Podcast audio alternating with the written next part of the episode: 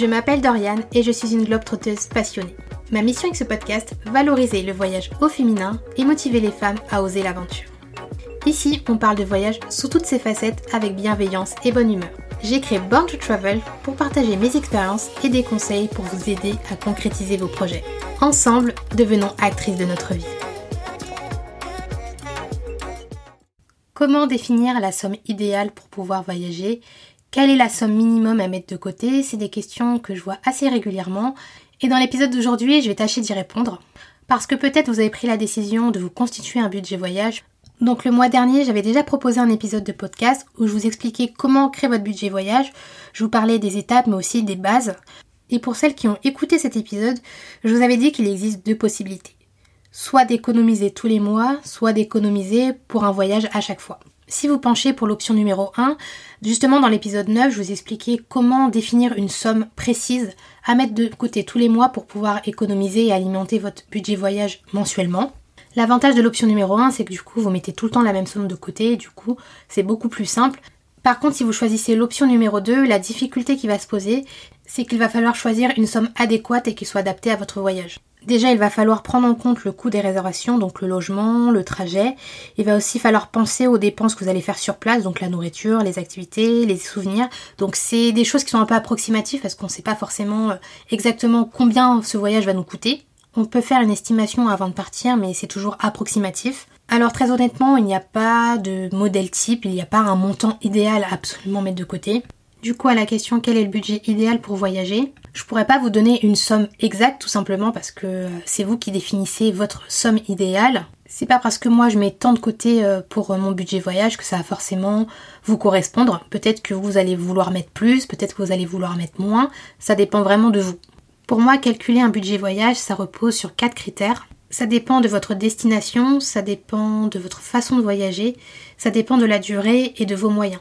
Du coup, dans cet épisode, je vais vous donner quelques petites astuces pour pouvoir euh, faire le point et définir le budget qui est le plus adapté à, votre situation et à votre voyage. Du coup, comme base de cet épisode, je vais vraiment reprendre les critères que j'ai cités juste avant. Je vais vous les détailler et du coup, je vais essayer de vous donner des conseils qui sont adaptés euh, en fonction de ces critères-là afin que ça puisse vous aider. Je vous ai dit tout à l'heure que le budget euh, voyage va dépendre de votre destination c'est quelque chose de logique, mais c'est vrai que c'est bien de le rappeler parce que peut-être que parfois on a tendance à l'oublier.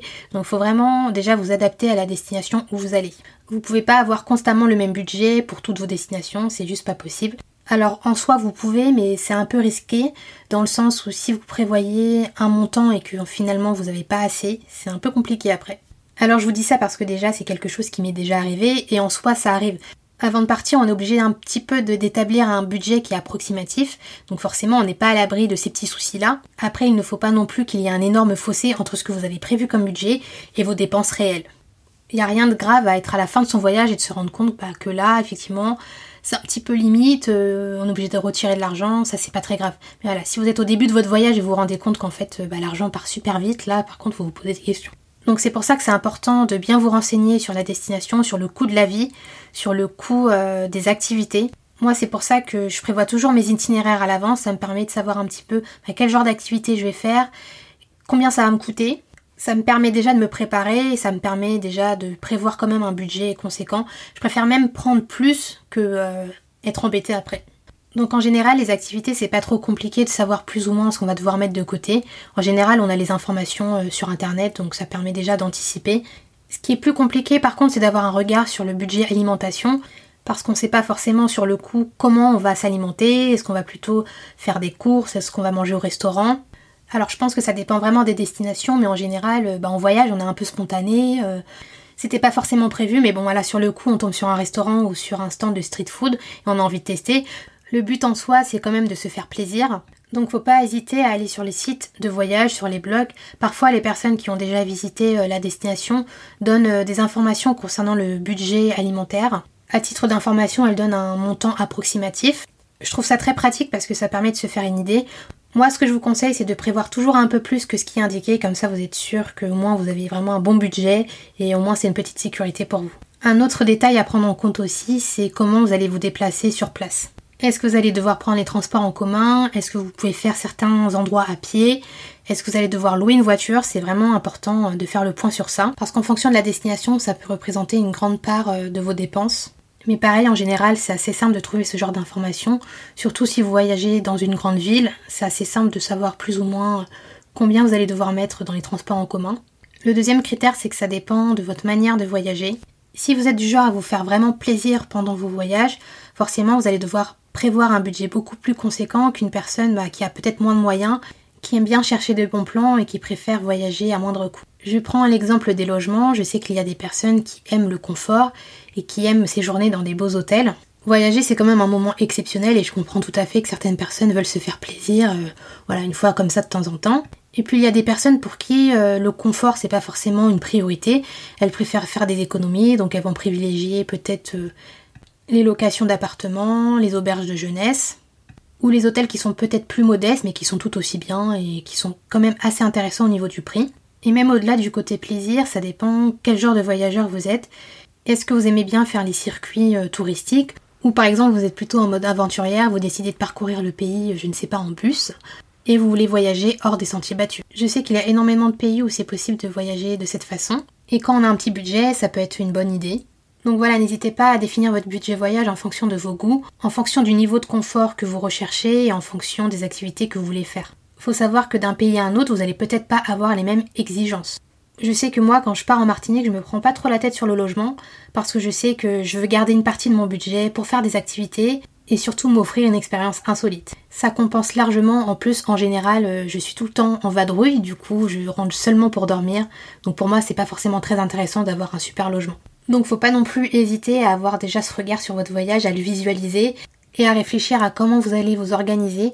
Ça vous permet ensuite de réfléchir à votre budget, à comment vous allez répartir vos dépenses. C'est pour ça que je vous conseille toujours de définir un itinéraire. Ça me permet déjà de savoir ce que je vais devoir économiser et ce que je vais devoir inclure dans mon budget voyage. Le troisième critère à prendre en compte, c'est la durée de votre voyage. Vos dépenses ne seront clairement pas les mêmes si vous restez quelques jours ou si vous restez deux semaines par exemple. En général, plus un voyage dure longtemps dans le temps, plus le budget est conséquent. Après, évidemment, ça dépend où vous êtes, ça dépend de la destination. En tout cas, il est évident que vous n'allez pas dépenser de la même façon en fonction de la durée du voyage. Je dirais même que ça demande un peu plus d'organisation, autant lorsque l'on part un week-end, c'est un peu plus facile d'établir un budget voyage, autant quand on part un peu plus longtemps, faut prendre pas mal de critères en compte, il faut faire le point sur ses dépenses assez régulièrement. Le dernier critère, c'est de définir votre budget voyage en fonction de vos moyens. Ça sert à rien de définir que vous aurez besoin de tant d'argent pour faire tel voyage parce que un tel vous a dit qu'elle a mis cette somme-là. Et ça reprend un petit peu tout ce que j'ai dit précédemment, tout simplement parce que chaque personne est différente. On voyage tous d'une manière différente et on va pas nécessairement avoir besoin de mettre le même budget. C'est pas parce que moi je décide de partir avec un budget de 500 euros euh, au Maroc pendant une semaine que c'est forcément le budget qui va convenir à une autre personne. Au contraire, peut-être que des personnes vont juger que c'est trop, d'autres vont dire que c'est peut-être pas assez.